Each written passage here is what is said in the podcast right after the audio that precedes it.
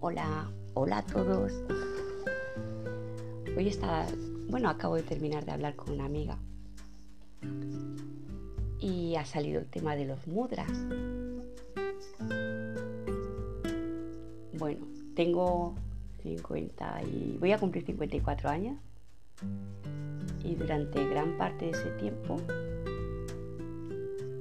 no he prestado atención ni he puesto conciencia en muchísimas cosas que ahora por la razón que sea pues me doy cuenta de que siempre han estado ahí. Esa es una de las cuestiones de estos podcasts, acercarnos todos a, a nuestros poderes ilimitados y que aunque no los veamos, aunque no los vivamos, todos ejercemos. El hecho de, no sé en qué año se inventó el espejo, pero el hecho de que no veas tu reflejo no quiere decir que no existas. Pues eso pasa con nuestros superpoderes. Y hay muchísimos, por ejemplo, los chakras de las manos, la sanación. Siempre cuando nos duele algo, nos ponemos la mano, nos estamos sanando. Sanamos a nuestras plantas, a nuestros hijos, a nuestros compañeros animales. Sanamos el día cuando alzamos las manos y lo estamos bendiciendo. Los mudras. ¿Cuántas veces no he hecho mudras sin tener conciencia de ello?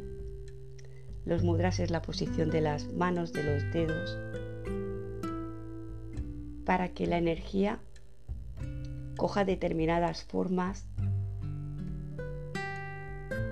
Es como escribir la energía. Es como dar forma a la energía. Así es como yo entiendo un mudra. Me parece muy bello porque es como hablar de una forma más, una forma diferente. Tenemos muchos sentidos, ¿no? Pero es de una forma muy terrenal, muy material. El escribir es una forma muy mental de dirigir la energía.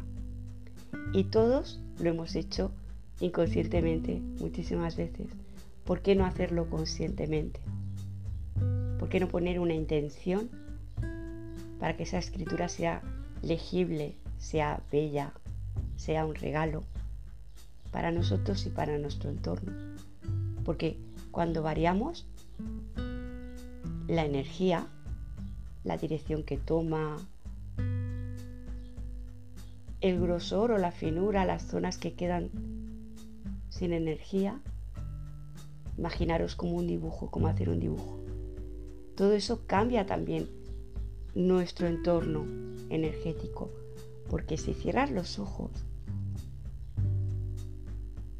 y respiras, puedes poner conciencia y conciencia en tu entorno y verlo como lo que es. Estás inmerso en un mar. En lugar de agua hay energía. Hay otros seres.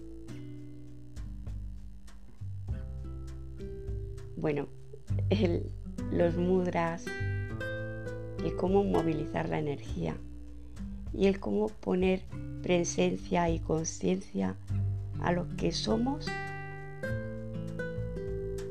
nos permite sentir nuestro poder. Y somos poderosos, somos sanos, somos bellos. Y eso tiene que saberlo el universo. Cada estrella que nos mira